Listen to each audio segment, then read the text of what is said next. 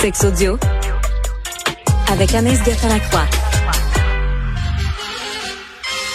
Anaïs, bonjour. Bonjour, Benoît. Veux-tu bien me dire c'est quoi ça, le syndrome du vestiaire? J'aime tellement ça quand tu me lances comme ça. T'as déjà l'air à bout. J'ai même pas commencé encore mon sujet. Mais tu veux me dire ça, c'est quoi? Je vais te le dire avec plaisir, OK, Benoît? Ce que c'est. Euh, et ça peut avoir l'air banal, mais là, je repensais à mon adolescence, et tu vas peut-être aussi te reconnaître là-dedans, c'est de plus en plus de professionnels, Benoît, qui parlent de ce syndrome du vestiaire qui est lorsque, à l'adolescence, des jeunes se retrouvent obligés, entre guillemets, de, se, de côtoyer d'autres jeunes exemples dans un vestiaire, endroit où on va se changer. Évidemment, il y a des portes, on peut faire ça euh, d'une façon euh, très privée, mais il y en a quand même qui vont se changer devant tout le monde. Et ça aurait vraiment un impact, OK, Benoît? Et là, je te parle vraiment de pénis et de poitrine, mais des garçons qui plus tard, plus vieux, dans la vingtaine, dans la trentaine, vont consulter pour avoir été, entre guillemets, traumatisés plus jeunes, d'avoir dû se changer, au même titre que des jeunes femmes qui soit avaient une poitrine assez imposante ou au contraire, comme moi, euh, vraiment aucun, aucun sein.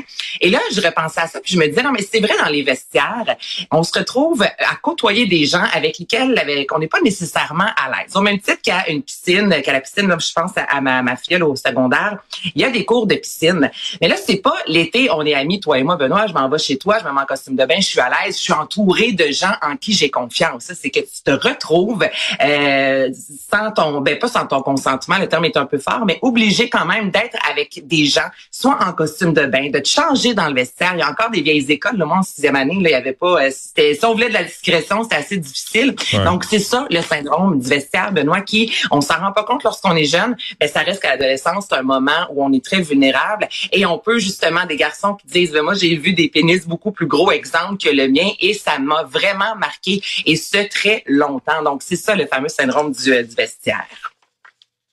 Est-ce que tu te reconnais là-dedans? Tu vas-tu me relancer quelque chose? tu fais je, juste je, faire. je, sais pas quoi dire. Je, je sais pas. Je me souviens pas d'avoir vécu ça, moi. Je me souviens pas d'avoir été euh, mais euh, je je sais pas, je me souviens pas. C'est mais mais je comprends par exemple l'inconfort que ça peut créer. Je comprends aussi que tu sais tu veux euh, tu, veux pas nécessairement t'exposer puis commencer à faire le lasso avec ta bisoune. Tu sais je, je comprends ben ça. Hmm. Mais c'est ça. Donc, il n'y a pas nécessairement de solution, mais ça reste une réalité peut-être pour les parents.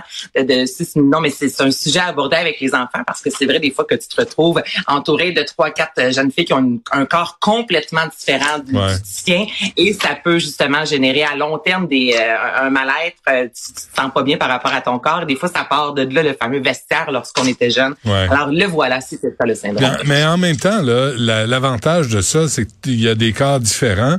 Puis justement, mm-hmm. peut-être que tu peux combattre les, stéréotypes et euh, avoir moins de complexes parce que tu te rends compte qu'il y, en a qui sont tout le monde tout le monde est différent puis que toi aussi dans le fond. Puis le, petit bedon, tout le monde peut l'avoir, mais tu as tout à fait raison. sais Donc, il y en a pour qui le vestiaire, comme tu le mentionnes, peut être justement un endroit où tu te compares et tu te dis, OK, bon, mais c'est parfait, je suis pas la seule, je ne suis pas le seul à être comme ça. Il y en a d'autres pour qui ça peut être un peu plus difficile, mais ça demeure vrai. J'avais jamais constaté que au vestiaire, tu te retrouves avec des gens qui, des fois, sont même méchants avec toi dans la classe. Exemple, puis là, soudainement, tu, tu, te changes devant eux, tu te retrouves dans la piscine en costume de bain avec eux. Ça peut, j'avoue que je, je me remets quand j'étais jeune ça peut par moment sans doute créer euh, beaucoup d'inconfort pour certains, adolescents. Euh, puis, puis, tu veux pas, euh, tu veux pas te placer en situation de vulnérabilité devant un bully ou une mouche à marde ou quelqu'un de pas fin. on peut comprendre ça aussi. Hein. Mm-hmm. Mm-hmm. Bien dit, Benoît. Ah, d'accord. Mm-hmm. OK. Finalement, j'avais quelque chose à dire. Euh, quelque chose à dire. quelque chose à dire. C'est rare que ah, tu rien à dire. Ah, c'est pas vrai. Ah, si tu savais, des fois, j'ai tellement rien à dire. Payer pour trouver un prénom original. Qu'est-ce que tu veux?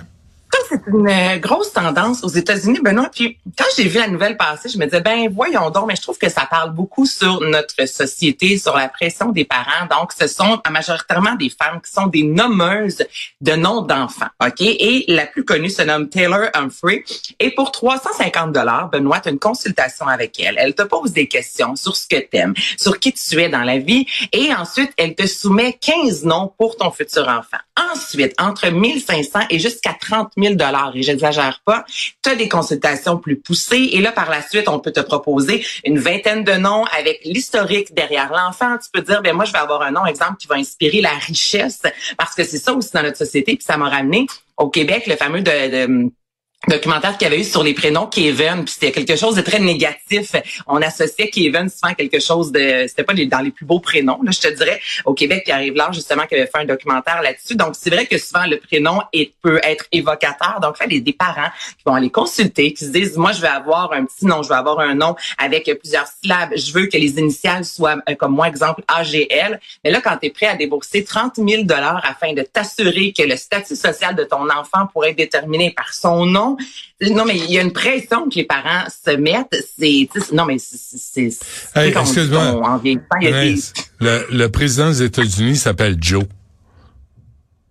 c'est pas mal simple comme prénom. Arrêtez.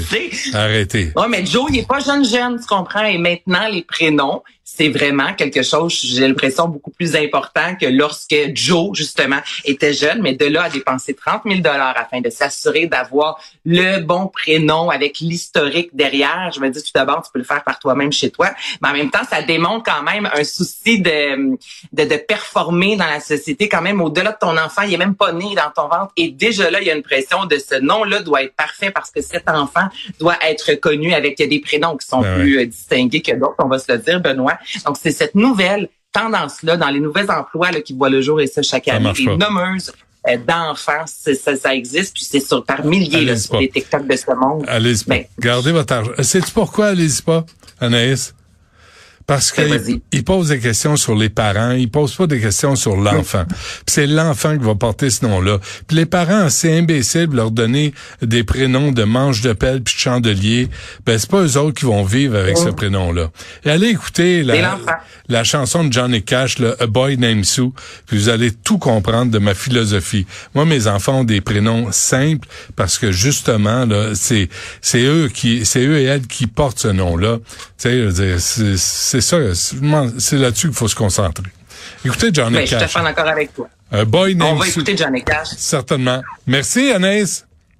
Et salut Benoît. À, demain. Merci à toute l'équipe. Yasmine Abdel Fadel, la seule et unique, qui est là, habillée en bleu aujourd'hui. Toujours, même coiffure, hein? Tu joues pas avec la coiffure. Ça, un classique, tu touches pas à ça. Parfait. Euh, ça en vient à l'instant.